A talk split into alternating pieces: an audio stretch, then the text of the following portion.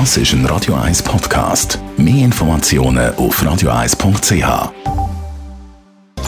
Netto, das Radio 1 Wirtschaftsmagazin für Konsumentinnen und Konsumenten, wird Ihnen präsentiert von Tracker.ch, der weltweit führende Anbieter für mobile Ortungslösungen. Mit dem Dave Burkhardt. Die Schweizer Grossbank UBS hat heute wieder mal einen Gerichtstermin. Vor dem Landgericht im deutschen Mannheim muss sich die UBS wegen Beihilfe zur Steuerhinterziehung verantworten. Wie die Handelszeitung berichtet, hat die Staatsanwaltschaft seit 2012 gegen die UBS und sieben Mitarbeiter ermittelt. In der Verurteilung droht der UBS ein Buß von 83 Millionen Euro, 82 davon als Gewinnabschöpfung. In den USA dürfen Unternehmen keine Telekom-Ausrüstungen von Firmen mehr brauchen, die ein Risiko für die nationale Sicherheit könnten darstellen Der Präsident Trump hat ein entsprechendes Dekret unterzeichnet. Die amerikanische Regierung sieht unter anderem in Produkten vom chinesischen Hersteller Huawei ein Risiko für die nationale Sicherheit, weil mit den Geräten für die chinesische Regierung soll spioniert werden.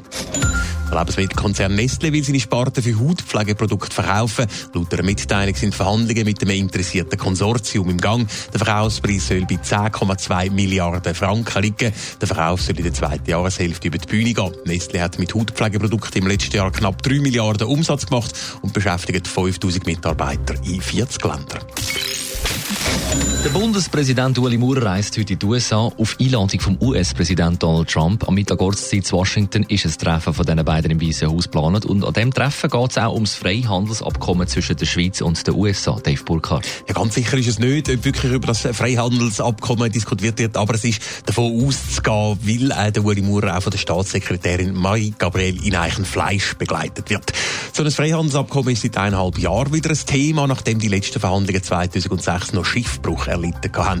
Am WIF im Januar 2018 haben Donald Trump und der damalige Bundespräsident Alain Berset schon mal über ein Abkommen geredet. Und jetzt gerade im April hat der Wirtschaftsminister Guy Parmelin den US-Handelsbeauftragten Robert Lighthizer getroffen. Jetzt wird also der Bundespräsident höchst persönlich zu einem Treffen mit dem amerikanischen Präsident eingeladen. Das zeige, dass das Freihandelsabkommen auf der höchsten politischen Ebene angekommen sagt der Direktor von der Schweizerisch-Amerikanischen Handelskammer im Tagesanzeiger. Du hast es schon angesprochen, 2006 sind Verhandlungen über das Freihandelsabkommen gescheitert, vor allem wegen Bauern. Ja, die haben sich dort äh, zünftig gewehrt gehabt. Die Landwirtschaft, die hat befürchtet, dass bei so einem Abkommen der Schweizer Markt mit Produkten aus der US-Landwirtschaft könnte geflutet werden.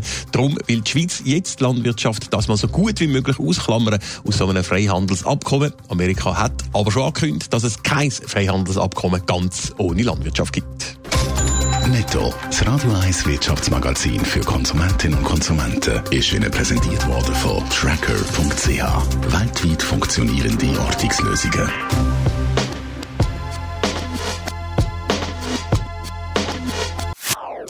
Das ist ein Radio 1 Podcast. Mehr Informationen auf radio1.ch.